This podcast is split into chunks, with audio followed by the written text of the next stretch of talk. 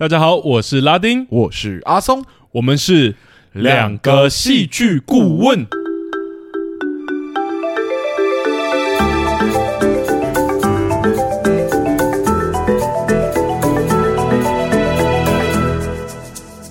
Hello，欢迎大家回到我们节目，又谢谢大家回来。我们今天挑的这一部作品是，是真的有点特别，要不要跟大家解释一下？为什么选了这部作品？这样子，好，我其实之前就有稍微透露啦，因为《害人怪物》其实是我大概国小国中就有看过的的作品，这样，然后他又是奉俊昊导演的，然后最近他刚好 Netflix 十二月二十九号的时候，《害人怪物》会下片，然后十二月三十号的时候，《寄生上流》会下片。那这两部其实都是奉俊昊很知名的导演，就《害人怪物》在韩国的票房超级好，嗯，然后《寄生上流》多红，我应该就不用讲了。是。对，那这两部我刚刚我就想说，好像要挑一部来聊，但是《寄生上流》就是大家如果有之之前稍微有听我们节目，就知道说我跟阿松的立场站的很不一样。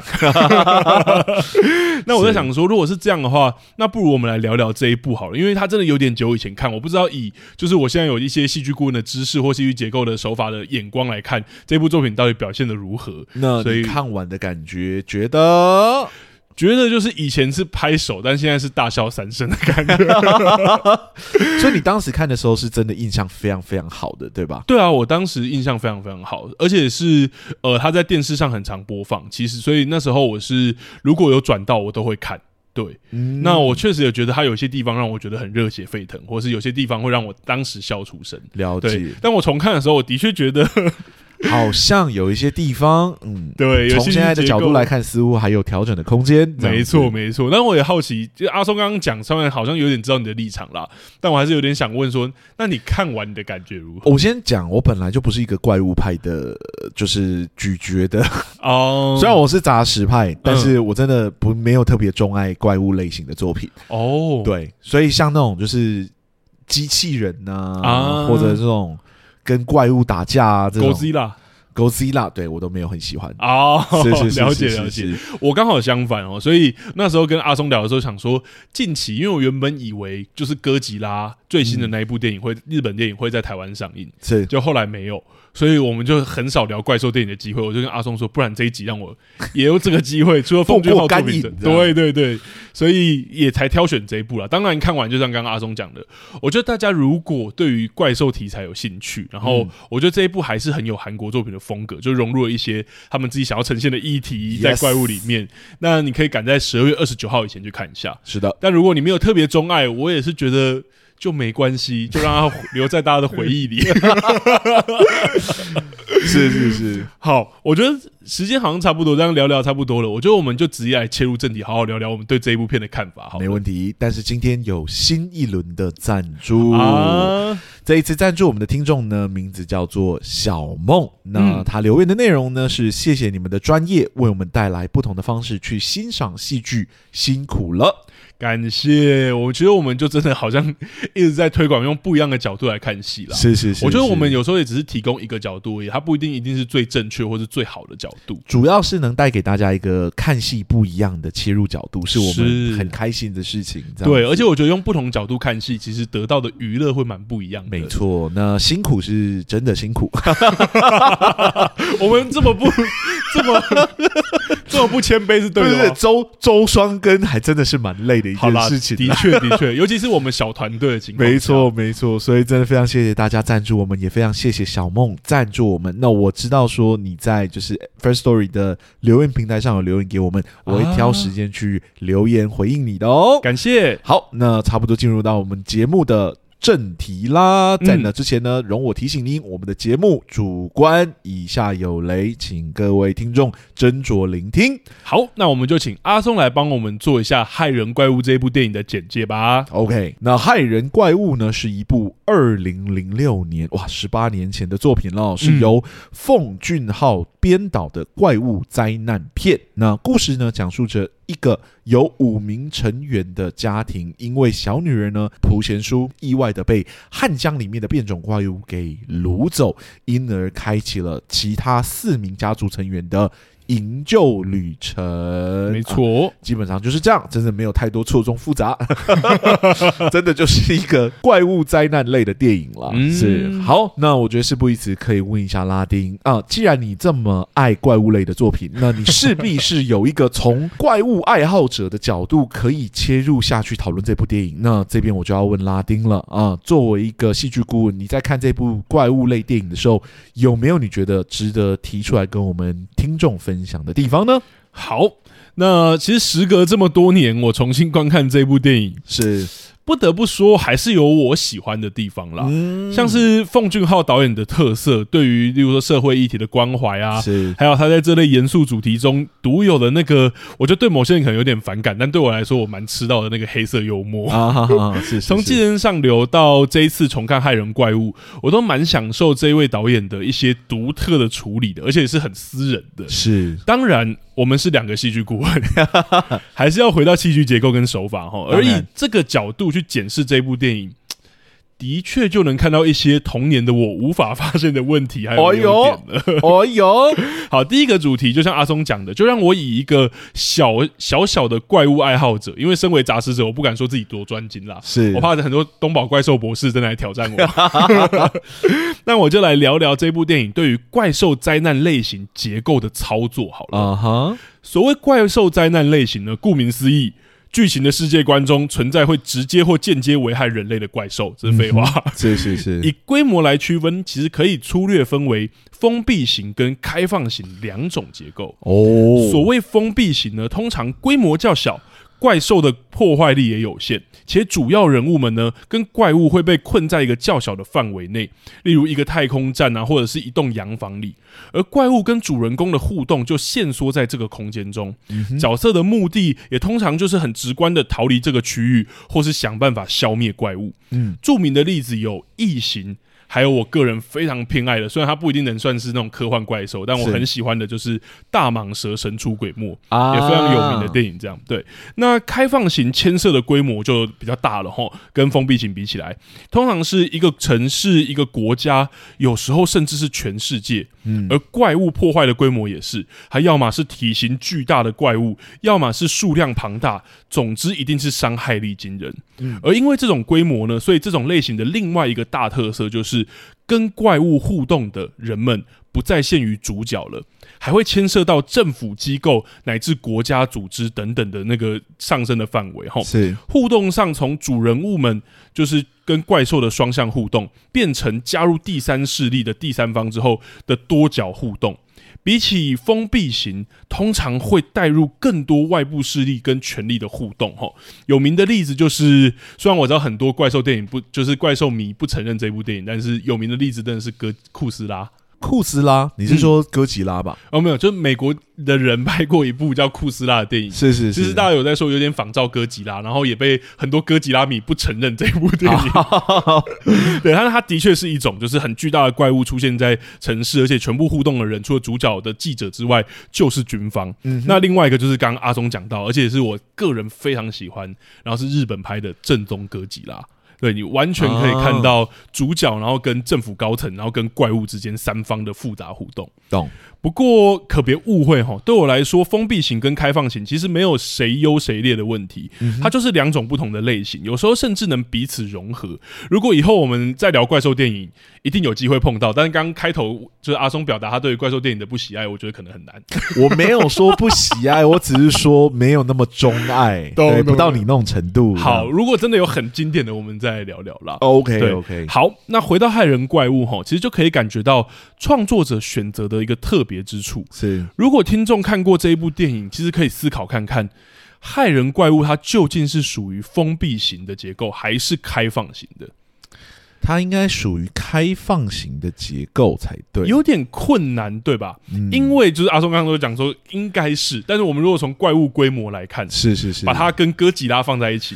可能就是一根手指，哥吉拉的手指感觉也很危险的，对，对，感觉哥吉拉手指一根可能就可以跟害人怪物对打了。是是是是，好了，的确是有点为难，因为它真的同时具备两者的特色，嗯，而这是有原因的，原因我们后面讲。OK，以怪物跟影响区域的规模来看。它非常符合封闭型。啊哈，这只突变鱼怪虽然很巨大，但跟移动就会造成巨大毁灭的我们刚刚讲的库斯拉或哥吉拉相比，根本小巫见大巫。嗯，其次是它影响的区域，其实就仅限在故事里面韩国汉江一带的江面跟地下水道区域而已。嗯，甚至是一个范围能用警示线来封锁的范围。吼，规模其实你要说小，当然不算小，但当然不算大。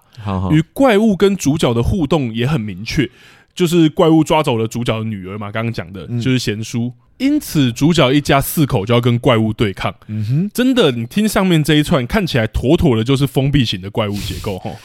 可是创作者偏偏不这么操作，还有一个很迷，就是很迷的操作，是他导入了许多开放型才会有的要素，嗯，而最明显的大概就是韩国政府跟美国军方的介入了。是，对我来说，这也正是这部电影最大的特色。以及问题，好，封闭型跟开放型最大的分野哈，其实在于规模啦。大家刚刚应该有听出来了，但害人怪物在灾害规模跟灾害地区规模其实都如此有限的情况下，竟然还牵涉势力的规模，让它膨胀到境外的那种美国军方都可以介入的程度。嗯，而且细看哈，这种第三势力的角色，在一般灾难电影通常时而扮演助力，时而会扮演阻碍，但在害人怪物中。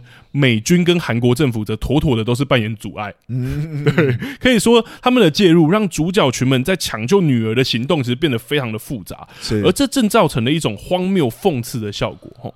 这种讽刺呢，从怪物规模也可以可见一斑啦。这只突变的鱼怪在剧情中，光是主角用枪支去打它，就可以让它受伤并逃窜了。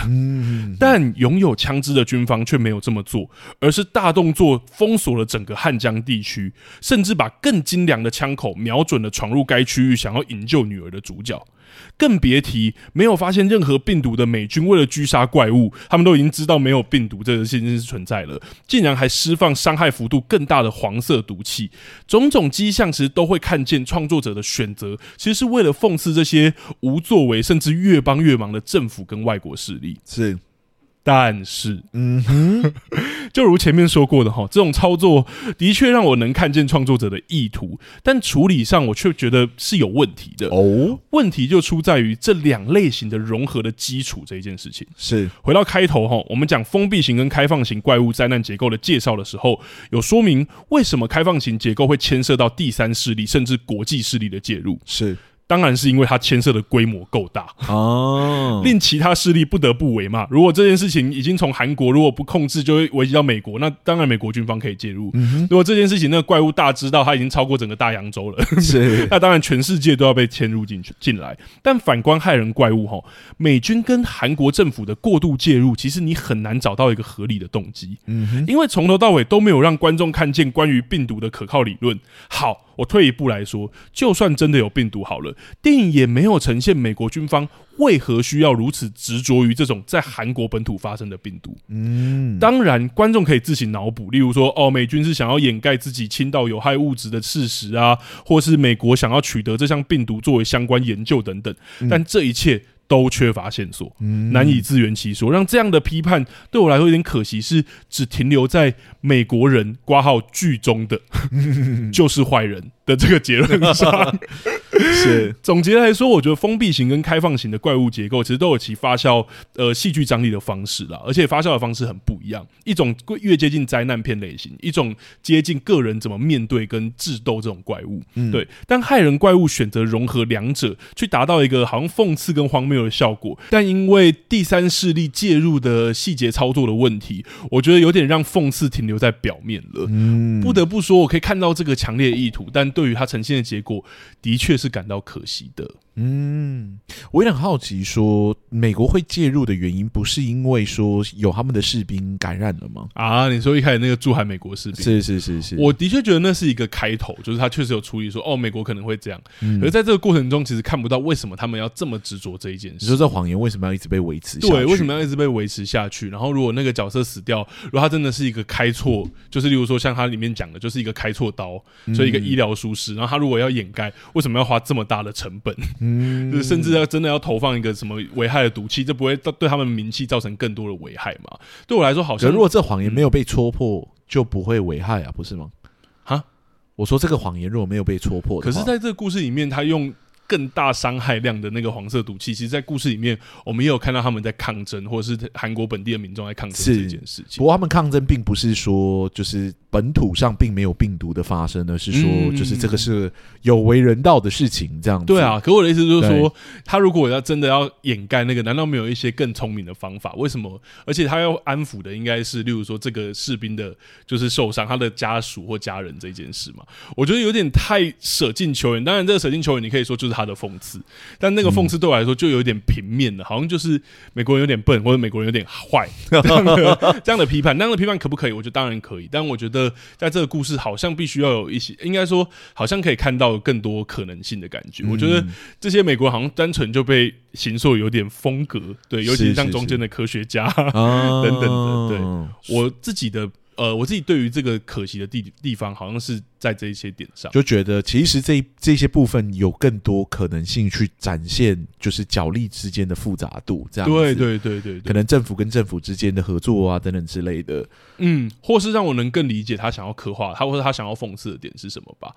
对，对我来说，现在讽刺的点很，就像我刚刚讲的，不管是平面还是有点太通俗了，就是好像这群人很邪恶，或者这群人很笨，或者这群人硬要插手别人的国家事。OK。那我有点好奇，因为我我想要从另外一个角度来问，就是这是你在讲外围世界第三方角力的介入这个故事的方式。那对你来说，主线故事就是那群人呃主角们要去营救小女儿的这件事情，嗯，本身是走这种诙谐讽刺路线吗？你觉得？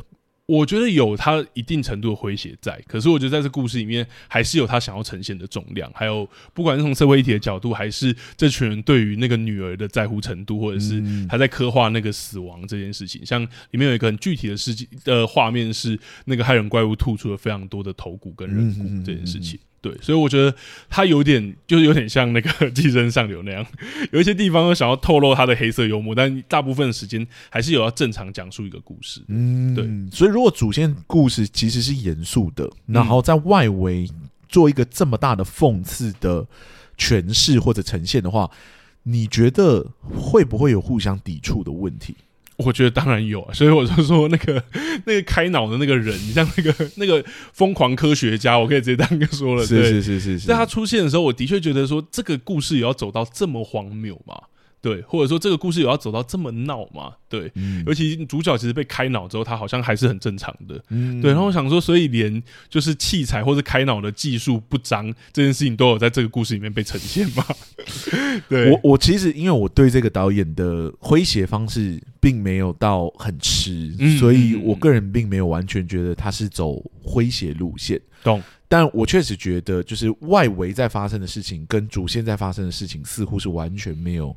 连在一起，嗯嗯嗯嗯，对，或者说外围在做的事情呢，对于主线发生的事情的影响，好像并没有任何讯息可言。它的困难对我来说不是很确定，究竟在这个故事里面会被定位成什么？因为你刚刚会用讽刺或者诙谐，嗯，但在面对在变成主角群们的困难的时候，他们的危险性又很高。没错，我不知道说。我是不是能用诙谐或者讽刺来讲述外界在介入这个故事的方式？嗯，甚至其实那个介入都可以说是，就像我刚刚讲的，本故事最大的阻碍跟困难。嗯，你会发觉主角其实如果真的可以好好拿到枪或什么，这故事可能不一定会演变到后来这样。但好像就是因为这些错错综复杂的阻碍，所以我同意你说的，就是说理论上他们也不会合法拿到枪啊。对啊，对啊，韩国又不是一个就是枪是合法的。没有，我的意思是说，如果他们能够不要被那些什么隔离政策或什么阻挡的话，是这故事应该能发展的更顺畅。嗯，甚至我觉得都觉得这个导演好像很故意的在强调这件事情是可以成为他们的最大的阻碍。对，就是汉江怪物本身并不是最害、最可怕的这件事情，但我觉得就要建立在我们对于这个诙谐的辩证上了。因为的确，如果拿掉诙谐，我确实觉得这部片就是有点四不像。因为在怪物结构上，我刚刚讲的，它是没有到很主流的，就是这群人认知它的威胁力很大，可是，在中间，在电影中间点，大概就一个多小时的时候，就告诉你说，其实枪就可以打他，把他打成那样了。对，然后后面另外在追击他的时候，大家拿的枪又更好。对，所以我觉得从一些元素要素这件事情，我确实感觉到它有某种黑色幽默。但要跟我说这部片是完全走到诙谐，我是不同意的。跟《寄生上流》，我觉得大家应该也会有这种感觉。你应该大家应该也不会觉得《寄生上流》是一部诙谐喜剧或是黑色喜剧。对，不会，但我觉得它前面的幽默偏向是就是节奏性、写实性的幽默，并不是好像是刻意在做讽刺性的喜剧的那种幽默。懂懂。对，但这部剧里面确实有一种不真实的基调在里面。我不确定他是不是有严肃要呈现一个怪物灾难片。嗯，嗯嗯。但因为我看的怪物灾难片不多，所以这一点就又必须是由拉丁这边来做解释。说，我嗯，一般的怪物灾难片。在处理这种幽默或者诙谐的方式，有没有一个可能有的流派或者怎么样？我觉得没有啦。我觉得怪兽灾难片，他如果真的要走喜剧，他就会很明确让你知道。但我觉得这一部片，就是说在主角就是牵错女儿啊 或什么的事情上面，嗯、我的确觉得他走在一个中间啦。对，他既想让你看到一些幽默的东西，但是他也整体呈现怪物，至少这只怪物几乎没有任何幽默的点。对吧？对啊，因为我往常看的一些喜剧的怪兽灾难，要么怪兽本身就设定的很搞笑，嗯，对，要么人物本身会很搞笑，对。但在这部片里面，怪兽没有要搞笑，人物的话也走在中间，他们也很认真在做这一些事情。对，了解。嗯，好，我觉得差不多可以聊聊聊完我的这个部分，然后。我喜欢的怪兽灾难电影很多，但我觉得怪兽灾难电影其实时常碰到一个问题，也就是呃，它的跟人类这个角色的互动关系。嗯、对，尤其是大家如果知道的话，之前呃，美国改编的就是传奇系列改编的一系列的哥吉拉电影，其实都遇到这个问题，就是人类到底要在哪里？对，人类太多，大家觉得很无聊；人类的故事很呆，然后大家就觉得很好笑。然后人类也故事演的很深刻，大家都觉得说我是要来看怪兽的。是，那所以这边我就来问阿松好了，以一个就你不常看，因为你刚好不常看就是怪兽类型的电影，嗯，以这部电影的人类线的表现，就或者说主角群的表现，不知道以戏剧顾问的角度有没有什么角度可以分享，或者是整体的观看感受也可以。嗯，呃，害人怪物呢是一部十八年前的电影。那十八年前呢，我只是一名十二岁的少年 我不知道十二岁的我会不会喜欢这部作品，我也不知道十八年前这样的电影问世时是否是相当有震撼力的。嗯，不过我知道我是三十岁才看这部电影，就是今年，没错。而我必须说，三十岁的我没有很喜欢这部电影。当然，在技术层面上，用二零零六年的水准来看，绝对是值得称赞的。我觉得。做的还蛮真的，嗯、没有那种很假的动画的感觉。但懂但从戏剧结构的角度来看，我觉得就有不少的问题了。嗯、而我觉得其中最影响我观影体验的，应该就是他那个没有差异性的主角群了。哦，主角群可是没有差异。是的，就像我们节目常说的，戏剧是一个相对奢侈的说故事美材，因此呢，在创作的过程中，理想上我们都会希望一个戏剧元素能发挥出多个效果来，嗯，达到事半功倍的功能，对吧？对，就算状况不理想一点点啊，我们也会希望一个戏剧元素能达到最少一个效果。对吧？嗯，至少不要有浪费掉作品篇幅的状况发生。嗯，那最糟糕的状况是怎么样呢？自然就是事半功倍的那种状况了，对吧？就是一个应该说利用好几个元素，然后去达成。一个效果的这种状况，懂 懂，让作品出现大量浪费篇幅的嫌疑哈。啊、而所有戏剧元素之中呢，最需要担心是否有事倍功半嫌疑的，就是角色的定位了，尤其是有数个主要角色的团队型故事更是如此哈。嗯。因为主角是踏上旅程的人嘛，观众会花大量的篇幅去看这群主角的行动，还有他们的故事。如果主角群里面有两个角色定位出现过于相似的状况的话，观众可能就会花两倍的时间去看同样的旅程或者同样的冲突，对吧？嗯、出现了事倍功半的问题。我换一个方式说好了。两个钢铁人也能把漫威的故事给讲完，对吧？也能讲漫威的故事，嗯嗯嗯。但你不会没有理由这么做啊，对吧？你不如就把那个篇幅省下来，拿来写一个美国队长的故事，让你的作品呢里面所呈现的冲突变得更多元、更多变一点点。是这样才会有一种诶，好像多做了一点事情的感觉，这样子。好，的我差不多可以聊回就是害人怪物了哈。对我来说呢，这部电影最大的问题正是在这里哈，那就是它有主角群差异性过小的问题。嗯，好像看了一群主角，不过似乎都在看同一个人的那种感觉啊，同一种人的那种感觉。那这部电影的故事呢，主要是聚焦在蒲家五口上面。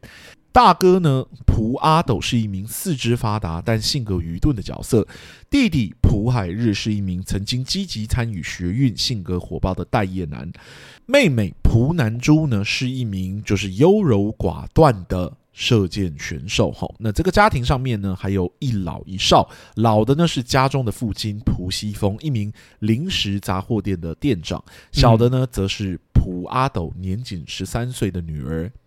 蒲贤书哦，表面上看起来呢，这几位主角在个性、职业、背景上都相当的多元化。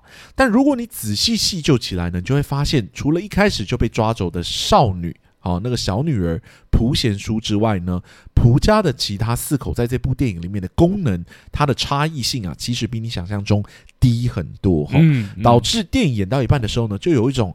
好像陷入僵局的嫌疑啊！首先，蒲家的四人在动机上的差异就不大。对吧？他们四个人呢，都深爱着家中的小女儿蒲贤书。哈，在第一次怪物袭击人类之后呢，大家都以为贤淑已经死在怪物的手中了。本以为呢，身为父亲的阿斗比起其他的家人会更悲伤、更难过。结果没有想到呢，蒲家四口在灵堂上面个个都是悲愤无比啊！海日呢，更是对哥哥大打出手，一度造成现场极度混乱的状况哦。嗯，这家人每个成员对于蒲贤书的爱似乎。都相当的浓烈，对吧？啊、浓烈到你真的有点分不出来谁比较爱贤书的程度哦。对，而这样的家人呢，在听到贤书可能还活着的时候，自然会怎么样？自然就可能会产生一模一样的动机嘛，那就是不顾一切的前往去营救。嗯，你甚至不会去怀疑有人会有一点点犹豫啊，有人会想要去核实真实性等等之类的，没有那种爱，只要有一点点的线索，似乎就可以。让他们行动起来。没错。那这四个人里面呢，没有人呢会顾及到自己的安全，也没有人会顾及到自己身上潜在的病毒对于大众会不会有危险，因为他们对于贤书的爱都是一样的庞大。在他们的价值观里面呢，贤书呢绝对是优先于一切的存在，哈，导致呢他们的动机呢是完全一致的，哈。完全拉不出差异性。嗯，此外呢，你会发现他们所有人的背景都有一个共性，那就是他们没有任何的后顾之忧，没有任何的牵挂，对吧？嗯，爸爸西风呢没有老伴哦，大哥阿斗没有老婆。弟弟海日还有男主好像也没有伴侣的感觉，嗯，这导致他们的行动成本其实都非常的像，非常的低。每个人在行动前呢都不需要担心他们的牺牲是否会造成其他人的负担。再加上呢，他们所有人都有相同的强烈动机，就是我们前面所讲的对于贤淑的爱。他们四人呢似乎也都有了牺牲的觉悟，每个人的行动逻辑都异常的相像，哈，那就是。冲就对了。再者呢，他们四个人的个性呢也出奇的一致哈。每个人呢似乎都是那种没有计划性的横冲直撞型的角色。明明有在警察局工作的亲戚，四个人逃出隔离区后，却都没有人选择要去找那名亲戚帮忙。嗯，明明没有下水道完整的地下图，他们却。认为能在庞大的下水道中找到女儿的身影，明明呢还不知道怪物的弱点，在碰到怪物的时候呢，他们所有人都是选择应战。明明知道独自前往怪物的巢穴很危险，但每个角色在还没有与其他人会合之前呢，就都自行前往怪物的巢穴，往怪物的巢穴方向行动哦。就连被说成是个性优柔寡断的男主，在这整部电影里面也似乎没有展现出过任何犹豫的时刻。嗯，就连面对父亲西风的牺牲这件事情，其他三个角色也似乎都是出奇的一致，很快的就适应了，并且接受父亲的死亡，然后呢，就是持续去营救，就是贤叔。嗯，呃。必须说哈，如果你不告诉我，我真的还以为每一个角色都好像是被弟弟海日附身一般哦，变成那个火爆性质的个性，冲动无比，没有一点点计划的感觉。嗯，就这样，四名来自同一个家庭，有着无比相似的动机、背景、思维、个性，甚至还有价值观的角色，让人看到一半时呢，就不禁开始好奇，为何？故事不将他们写成一个角色就好了，嗯，对吧？这个故事必须以家庭为单位发展的理由到底是什么？这就好比一部电影里面出现了四个钢铁人，好，你看到一半的时候，你当然会想说，如果四个人在故事中彼此的功能差异性并不大，在情绪、理念、计划上也有一定程度的相似性的话，那还有需要将他们写成四个角色去占据彼此呈现的篇幅吗？又或者说，我们换个角度询问：如果作品中有四个角色，为何不将他们彼此的差异性拉得更大一点，让作品产生更多多元的发展可能呢？嗯，我不是创作者，我也不知道说创作者这么做的意图可能是什么，至少我现在猜不出来。嗯，不过站在戏剧顾问的角度来看呢，我只能说，我觉得是有一点点可惜的，可惜了这四个角色好像可以被开发的潜力，嗯，对，没有充分的被发挥到极致。嗯，哎。我其实蛮同意的，因为我的确觉得这些角色目前有被发挥出他们差异的地方，是好像都在于我们前面讲的那一个，就是这个导演专属的一个黑色幽默。例如说，就是那个射箭的小妹，是她其实真正在发挥，就是她的优柔寡断的时候，就是开头的射箭，跟她要射怪物的时候的那个迟疑。对对，而那好像的确就是一个有点讽刺，或有点就是哦。怎么会这样呢？的一个感受，嗯、但是好像在剧情的推动上，或是这些角色的冒险，或者他的旅程上，没有太大的帮助。我觉得不仅没有帮助，而且你刚刚讲那个东西，我也有一点点不同意。就是他在面对怪物的时候，其实并没有真的出现太多的迟疑。嗯，对，就是在他爸爸拿出枪准备要跟怪物干架的时候呢。他那个女儿其实就在旁边，已经拿弓箭出来开始射了。对对，然后在他爸爸被杀了之后，他其实也很勇敢的，有点想要继续跟那个怪物打架，是因为被他哥哥们就是赶走，就是赶快说赶快逃离，不要再跟他打了，所以他才停止的。对对，然后第二次他在下水道自己看到怪物的时候，他也是把弓箭拿出来了。嗯，虽然射出去的时间是有一点点慢，但你也感觉得出来他是会射的。对对，你也感觉好像整个他在铺陈，就是他优柔寡。断这件事，好像就是开头射弓箭跟后面那个下水道射弓箭那个笑点了。对，就是没有啊，没有太多犹豫啊。对，他听到说淑贤啊贤淑嗯可能还活着的时候，他也是就是走啊，我们一起走。虽然动作是慢了一点点，嗯嗯嗯，不过他并没有犹豫啊，并没有太多的觉得我们是不是应该要确定之后再行动啊，或者怎么样。对，他也是那个比较火爆。如果我们用这个。平常我们在形容角色的方式，这种思前不顾后的，嗯，这种角色，我们就会说他偏横冲直撞，有点火爆类的角色这样子。对，而且其实从刚刚讲的那两个场景，就是他一开始在爸爸这要跟怪物火拼的那个时候，他拿出弓箭的时候，其实就被大家制止了，因为他爸爸就说你在干嘛，然后叫他停止射弓箭，是因为觉得弓箭是伤不了怪物的。可是，在第二次的时候，他还是拿弓箭 对着怪物，就是可以呈现阿松刚刚说的那个，就是在这个故事里面，好像这些。设定都变成一些点，对，也可能是笑点，有可能他想要强调什么剧情点，可是在这个角色其他的行动上好像都没有发酵。嗯，而且就是他拿弓箭是一个远程的武器，对不对？嗯，别人也拿枪，所以其实大家都是远程的武器。他这个角色的使用弓箭的独特性并没有完全的发挥出来，没错，更不用说在最终决战的时候，他们战斗的方式，他哥哥是拿那种，就是因为他哥哥以前。搞学运的嘛，所以他会做那种临时的火药弹，这样子 用酒瓶，然后加一点酒，然后就是上面绑一些报纸还是怎么样，嗯，就可以在上面点燃，然后丢出去打怪物这样子。他哥哥也是远程的，嗯、就是几个都是远程的，只有他的就是大哥，就是那个阿斗，他才是近战的那种。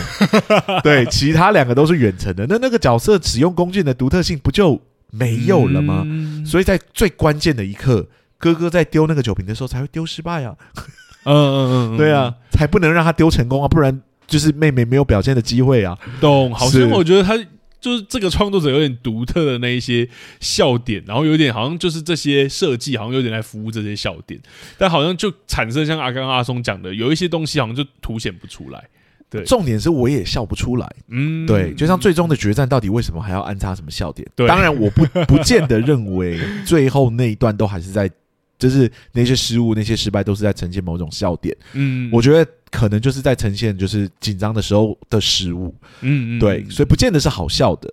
不过武器相似这件事情确实是可以讨论的。懂对，就是你怎么让彼此在关键的一刻的时候，一战的时候发挥独特的功能这件事情，嗯、看起来并没有那么独特。懂三个角色的差异性也都没有那么明确，没有人是比较深思熟虑在远程攻击的，嗯、大家都是那种看到怪物就是啊，我要跟你拼命啊这样子。对，懂。我就的确觉得这个故事在呈现就是这一群主角群的时候，的确给人一种他们都很相像，而且他其实到最后他们三个分开了，因为爸爸的死亡事件，三个分开了之后，嗯、他们做的事情还是都超像的。对啊，对，想要找到下水道的地点，然后一个人独自要去前往挑战怪物，其实都是三个人都是像的，对，就是那个旅程几乎是一模一样的。没错，没错。不连他们最后成长的点好像也是一样的，就是成长的点就是我最后发现女儿死，然后非常愤怒要。要向怪物报仇，是连这点都非常的相像。真的，我觉得就算我们不要让它变成一个好了，不要让四个钢铁人变成一个，那起码一定要删掉一个。嗯，对，因为爸爸要牺牲嘛，所以那个牺牲的可以留着。嗯，对。然后那个与女儿情感连接最重的啊，那个爸爸可以留着。嗯，然后那个哎，与女儿情感连接很重，不过并不是直属亲属的，就是不是他的父亲的舅舅啊或叔叔可以留一个。嗯，其他在。另外一个真的就是再加进去的时候，你就不知道它到底被放在哪里才合适呢？啊，打个问号。不过严格说起来，那些我刚刚讲的牺牲的差异性啊，或者说亲属的差异性，那也是一个单点的差异性。嗯，从旅程上来看，这几个人走的旅程真的太像了。对，他们甚至都还是同一个家人出来，连姓氏都一样。对，就是你会看的过程中会觉得，我为什么要分散四五个人的旅程来看？好像他们就是往着同一个目目标前进，然后。用着一模一样的个性，也没有人发挥独特的功能功效，在这个过程之中，嗯嗯嗯、对，仿佛是五个，像你刚刚说，真的是五个或四个很像的角色，是，然后一起在经历不一样的旅程。可是这不一样的旅程只是外部事件的旅程，嗯、但他们的内核好像都是相似的，对啊，所以我们才会觉得说，好像那个重复性有点高，或者说，连贤淑，如你严格说起来，她也是个非常冲动的女孩啊。对。我看到她。跳爬上怪物，然后要去抓那个什么绳子，绳那个衣服的绳子。对，我想说你有病是不是？可能这是写点片的某一种就是呈现方式吧，但我自己、哦、自己没有读出那其中的趣味性到底在哪里。应该说，我们的确会蛮在意，就算你是黑色幽默，我们的确还是会蛮在意一些戏剧基础元素的使用，是因为我们都觉得这些东西能够造成呃情绪或者是戏剧张力更大、最大化这一件事。对对，可是。不管是我刚刚讲的，就是美国美国政府的刻画，美国军方的刻画，还是阿松讲的主要人物们的呃性格或者是旅程，这在这这部片里面，好像都对我们来说都有一点没有发挥它应该要发挥的功效的感觉。是对，这大概就是我们觉得比较，或者我重看的时候 觉得啊，会产生比较多疑虑的部分了。嗯，对，就是好像有一个戏剧结构。篇幅小小浪费掉的感觉，嗯，对。如果我删减删减掉其中一个角色，我能不能让每一个角色做的事情更丰富一点点，更多一点点？对，然后把每个角色的差异性拉出来，他们是不是选择的行动的方式可能就会不一样？嗯，对。然后最终可能还是为了同一个目标，不过他们采取的策略不一样。那过程中因为断讯了，所以可能彼此之间没有办法互相互补。然后到最关键的一刻的时候，哎，又互相互补成功了，把原本的困难最终变成了一个互相加成辅助的结果。嗯，有可能。这样子呈现会让这个故事本身变得非常的多元，非常的丰富，是吧？对，我其实同意，而且我觉得，如果今天真的是要走一种黑色幽默或讽刺，是我觉得可能要让我们真的看到你在幽默或讽刺哪些事情。嗯，对，就像我们刚刚讲的，就是弟弟在关键的时候把酒瓶掉了，是这件事情好像就是。是什么？就像你说的，它可以被解读为单纯就是紧张而已。对，对，它到底是什么好笑的？你到底在争辩或讽刺，或是你在反高？等一下，我有点好奇。对。为什么你会认为那个地方可能是一个笑点？因为应该说，因为那个地方完全没有，它是突兀的。我我承认它是突兀的，对对对。但我并没有觉得它是笑点的，我读不出这个意思。哦，我因为我觉得在这个故事里面，在呈现这些东西都是突兀的。例如说，一开始他牵错女儿也是。OK OK。所以我觉得他都是在用这种突兀的方式，所以我觉得在这故事里面，笑点好像不是真的就是哈哈大笑。嗯。就像那个疯狂科学家，你也不会真的觉得，我甚至觉得他呈现有点刻板到刻意，就是他的。眼睛还要故意弄个拖康，是是是是，所以我我才会觉得他是突兀的，但是又根据这个导演的风格，我推测他可能想要做某种有黑色幽默，但的确就是跟我自己喜欢的黑色幽默有一个距离了。我也不知道说是不是二零零六年的作品笑点长这样是一种风格吗，嗯、或怎么样？嗯嗯，这很难判断。对，我觉得放到现今来看的话，好像都很难判断那是不是一个纯粹的失误而已。嗯，对，就是好像读不出说那个有有没有什么属于很创作者的某种笔记在上面。对，或者说那个就像阿松讲的，很像是某种突兀，可是那个突兀到底想要造成什么效果？懂、嗯？对。例如说，这个突兀就真的是要造成，就是这群这一个家人其实都是在关键时候会失误的人吗？但这个到底要达成什么样的效果呢？我们就不知道了。对啊，就算是这样，全部的家人都这样，也太一致了吧？这家人到底要多像啊？或是或是一致到，就算他们真的很退一万步来说，他们真的很一致好了，你好像也不知道。那你呈现这个一致好，他们很一致，然后呢？对，就是 like why？对，有没有一个特殊的效果？这样没错没错。不然像我们看一些也是好笑的，然后群像的。旅程的角色，好比说我们之前聊过的《龙与地下城》《盗贼荣耀》，它也是一群就是失败者，然后也是不知道该怎么做。不过他们里面的角色就各司其职，没错，每一个人物都有自己的强项，也有自己的弱点，然后互相想办法帮助，然后绝大部分的时候都是在互相帮倒忙，这样。对，那困难极度的。被他们操作的极度的困难，这样子。对，而且我觉得正因为这样，所以在《盗贼荣耀》里面，其实他们有很多的互动，甚至造成了很多你意想不到的冲突跟成长。嗯，可是在这部里面是真的没有，真的没有啊，因为大家的。共识很快的就达成，对，几乎不需要有任何的对话，对，基本上就知道要做什么，这样子不会有人去嫌弃别人太冲动，也不会有人去嫌弃别人太温吞。角色之间的冲突并没有那么明确。对，第一唯一的冲突可能就是哥哥呃弟弟进来的时候，然后就骂哥哥说：“你怎么会牵错人？”这样子。可是哥哥也很哥哥也也很被踢的，对啊，他也接受这样子，似乎没有任何真正的属于人物跟人物之间的极大冲突。对，而且我觉得他可惜的就变成说主角群们，我们其实之前。有聊过，不管是助手结构还是主角群结构，其实都会有相加成的效果。是，这相加成有可能是造成更多的苦难，也有可能是因为那些苦难造成更多的成长。可是在这个故事里面，就像我们刚刚讲的，成长几乎等于没有，因为几乎没有互动的阻碍。对，哎，好。大概是这样，这个主题聊到这里差不多，差不多。我觉得我们可以来聊第三个主题。第三个主题，我想聊的其实是，我觉得奉俊昊的作品真的都会有很多很就很明确的社会关怀，或者是或者是就是主。呃，弱势关怀等等的，对。那我觉得在这部作品里面也有。那我其实会等一下会想要问，我觉得我可以先分享，然后我等一下会想要问阿松，觉得他表现的如何？OK。对，那我其实第一个，我刚刚就已经聊到，就是我觉得他对于就是当时的政局，例如说他对于美国或者说国外势力介入这一件事情，嗯，我觉得他在处理上好像会给我一种。好像戳到表面，但我不知道他内里到底要戳到什么东西的感觉。例如说，在我们就我就先以美国军方来举例，就是我刚刚讲的，好像这群美国人就是真的想要掩盖他们的罪行，可那个罪行被发现了会怎么样？为什么非要掩盖不可？对，如果他们很傲慢，想要呈现他们很傲慢，那他其实大可不掩盖，就是这样。反正你你的韩国需要我。对之类的，可是我觉得在这部作品里面，我就好像停留在一个很表面的解读，然后我就再也深不下去，因为我不知道后面或里面你真正想要批判的有什么。是对。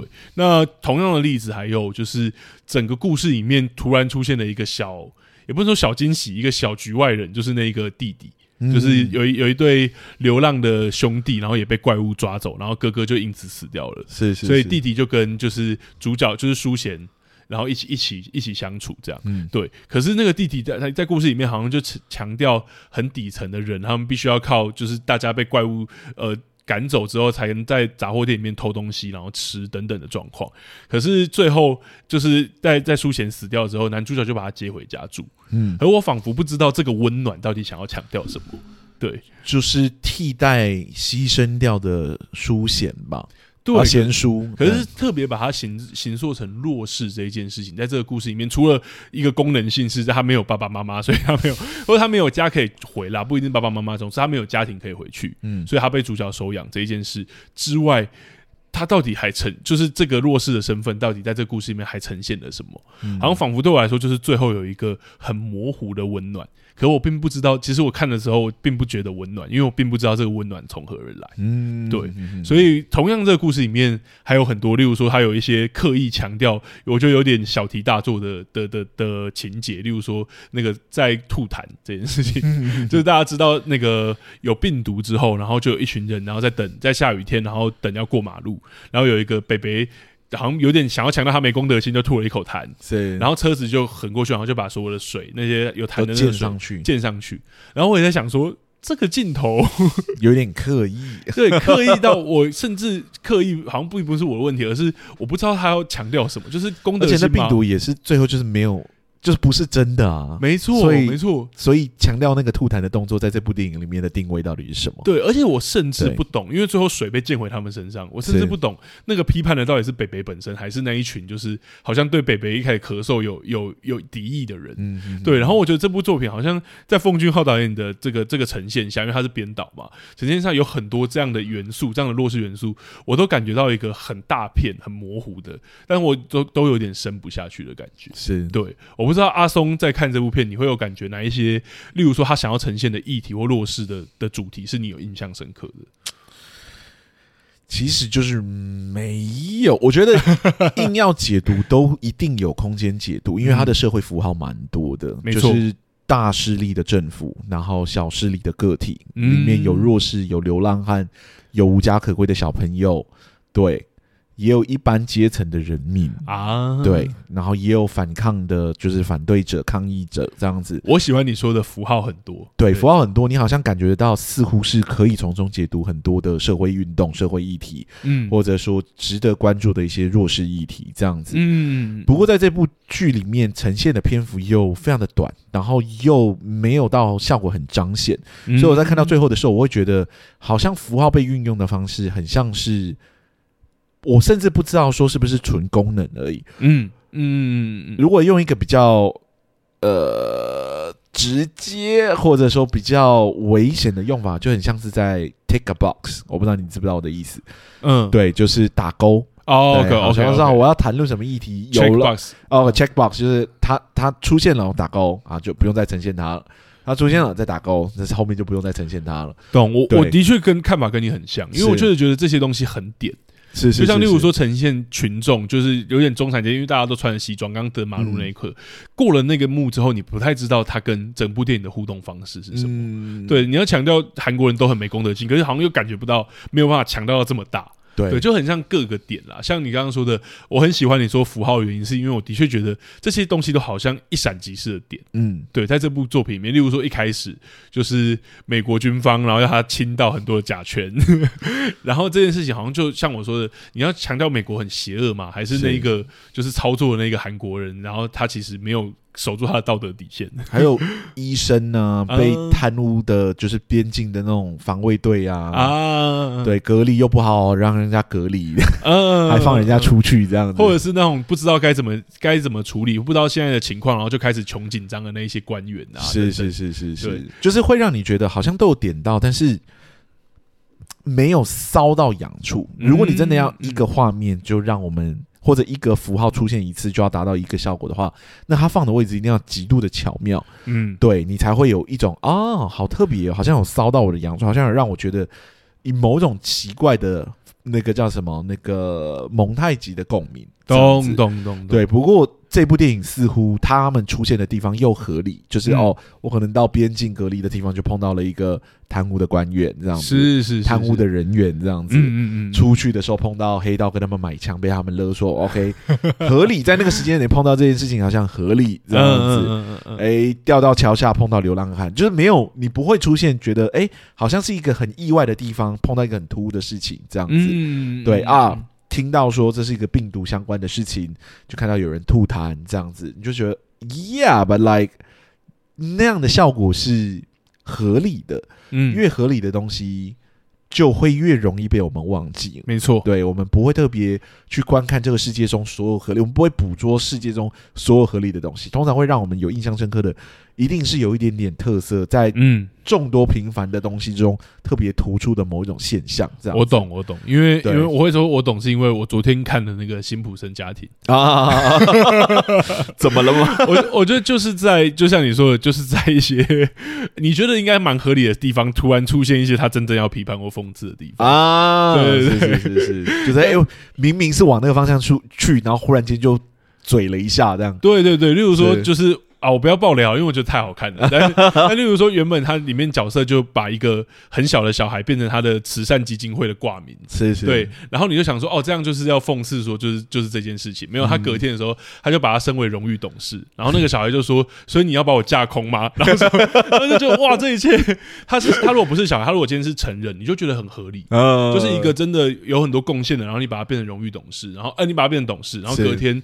你把他变成荣誉董事，你就觉得说，这这你要讽刺什么？就是世界就是这样。运行的，对，所以我就会觉得，对啊，就是这种，你知道吗？因为你刚刚讲诙谐、幽默、讽刺，嗯嗯、其实我讲的就是这种非常突兀，然后突兀的很奇怪的地方。没错，没错，对，就像哎、欸，你在那个当下丢那个弹药，应该说那个酒瓶，对火药，火药弹，对，然后不小心哎掉了。虽然你可以说是突兀的，不过在那个情境之中，他算合理的。对他紧张，对他紧张啊，或者他手滑啊，对不对？嗯嗯嗯，那就是不小心掉了，不然你要怎么办？这样子，对对对对，你好像不会立马觉得这是导演刻意安排的某一种笑点或者是讽刺。对，而且我觉得“刻意”这个词其实很关键，是因为刻意其实就会看到意图。是，所以在这一切合理，就像我们刚刚说，我们一直在对这部作品里面各种处理提出 “why”。是。然后你你看他谈论到这些议题的时候，你又不会很明确知道他的立场可能是偏哪一边。没错，并不是放上去之后你的立场就清楚了，来还是有一点距离的。这个过程中还是必须透过你的手法稍微有一点论述，才有办法让我们意识到说你可能要讲什么。我觉得他在就是《寄生上流》中，他想要。碰触的议题就非常的明确，嗯，非常的明显，嗯，嗯，对，而且他站的立场在继承上里面相对清楚，是因为他的立场是清楚的，你知道他想要怎么去谈这个所谓的贫穷议题，没错，没错。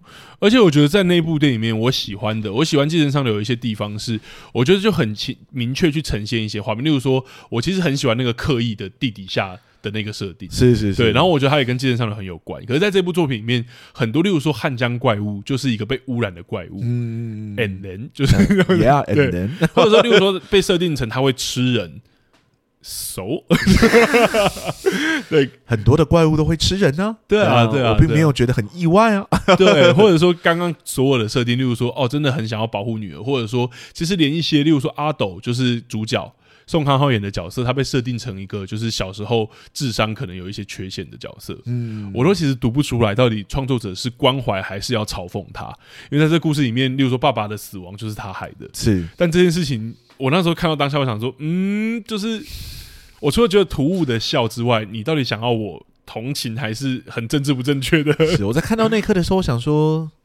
爸爸，你也太相信你的儿子了吧？如果你自己 你自己都知道你儿子可能脑袋没有转的那么快，你怎么会没有稍微检查一下或怎么样？对对对对，对，就这么轻信你儿子给出来的数字，然后就去开枪这样。对，而且轻信的结果，就像刚刚讲的，你真的要我批判吗？我好觉得我走不过去。对啊，但你要我同情，好像你呈现的方式又不是走同情路线。对，因为也没有人去谴责那个儿子。对，对，然后一切就是开始悲伤，而且悲伤完之后，那个儿子的反应是说：“我们还要去救。”就是主角的反应，我不知道阿松还记不记得他的反应是，我们要赶快去救苏贤。嗯，然后想说，你爸 好像他站的立场确实有一种极度不明确的问题。对对对，需要重新思考说，这些符号在剧中真正可能想要传递的讯息是什么？嗯，也有可能他没有要传递讯息，有有一些创作者真的是放进去让你自己去思考，但他并没有预设任何的立场。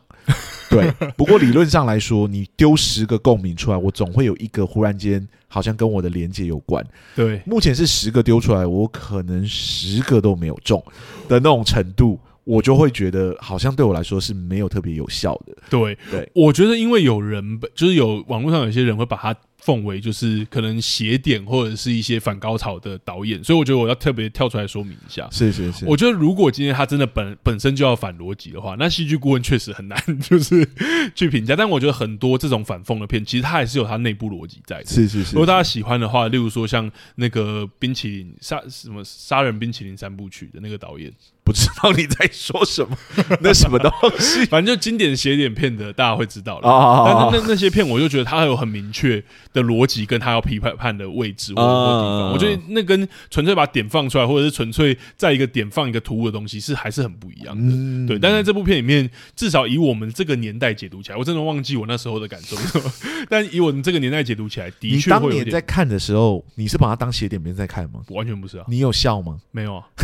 我当时就很帅啊，我就看他，而且最后那个就是插弓箭，然后插那个火火种的时候，射那怪物是很热血沸腾，所以你根本就不是把它当斜点边看嘛？对啊，是后来回来看都差不多感觉。哎、欸，我跟你讲，我那个时候才几岁？好啦，是是是，是，我那时候要再把它当邪典片看，我是不容易哦，电影神童。但但我的确现在觉得。至少以这个年代来解读，解读不出来，对啊，嗯，我也解读不出来。好了，我觉得差不多可以收在这。好啊，好啊，好啊，那就回归到我们两个戏剧顾问都问的那个问题啦。如果这部作品需要戏剧顾问的话，你觉得他会需要几个戏剧顾问呢？当然是放在现今的年代讨论啦，因为如果要放在那个年代，我们很难做时光机回去。所以以现在年代眼光来看，我觉得他需要到两个戏剧顾问。哦，那我觉得如果他今天真的要做反讽的话，我觉得要有一些明确的提示，或让观众，或者我觉得对于那些单点的素材可以有更好的处理。是，这是我觉得一个，就是这些素材要怎么样跟这个故事做融合，或者是一些符号的处理。嗯、那另外一个，我觉得是主角的旅程，因为我总觉得现在两个小时的电影，但感觉这些主角其实就像你说的，可以花更多的力气在呃追寻就是书写的。篇幅以外，对对对，因为其实真的很想想，对，包含他有一些镜头特别处理，说那个妹妹睡在桥上，其实是不一定有必要，因为我们都知道他们很辛苦在追寻，是对，然后再去呈现这个大家一样很在意书写这种很相同篇幅的桥段，我觉得有点多，对，然后我觉得主角的旅程的的终点或者是旅途的崎岖程度、精彩程度，我觉得如果有个戏剧顾问可以帮忙呃去处理的话，应该也可以更高。那阿松呢？我也是给到两个，嗯，我确实觉得那个所有的角色的共性太像这件事情，我觉得是一个可以解决的事情，而且我觉得不会影响到他写点的特质。如果他想要走写点的话，嗯嗯嗯，是有办法更丰富化这件事情，然后去拉出角色之间很微妙的差异性，懂，以及行动的逻辑的不一样，我觉得都有办法让这个故事变得很丰富。嗯，另外一个当然就是针对邪典。的作品里面可能特殊符号的使用，我觉得是可以跟导演一起沟通，说能怎么样的编排效果是最彰显、最有趣的。了解，对，嗯。大概是这样吧。嗯，OK OK，好了，那我们两个戏剧顾问录到这里差不多了。下一个礼拜我们要录的节目是什么呢？就是让拉丁冷汗直冒终于要来了。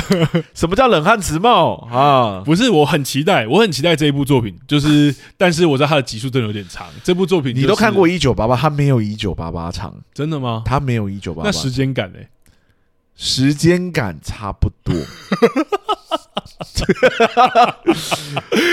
你一定会越看越喜欢，我是这样觉得啦。好，对，我觉得我们口味很像，有机会啊，还是赶快介绍一下这一部作品，就是《卫生》啊。终于，我从那录韩剧季就说我很想聊这一部，一路说到现在，终于要录到了，我非常的开心。而且一路从就是他原本在 Netflix，然后到他 Netflix 撤掉了，他现在在 Disney 家。对，然后我们终于要看了。好啦，跟大家出来承担一下，是我的责任，因为我的确觉得有点长，这样是。但这一季刚好聊到经典作品，我觉得可以好好看一下。嗯嗯，希望你看完之后会很喜欢哦。嗯，他在我心目中是占有非常非常高的位置啊，期待。好，那我们两个戏剧顾问今天录到这里就这样了。如果喜欢我们的节目的话，欢迎到各大 Podcast 平台给我们五星好评，拜托让更多人认识我们。如果呢想要赞助我们的话，我们的赞助功能也已经打开了，给我们一点支持。如果对我们的节目啊有任何的问题，想要跟我们交流的，IG、脸书粉丝专业都可以搜寻到我们哦。嗯，OK，那我们两个戏剧顾问今天录到这里就这样了，谢谢大家，谢谢大家，拜拜，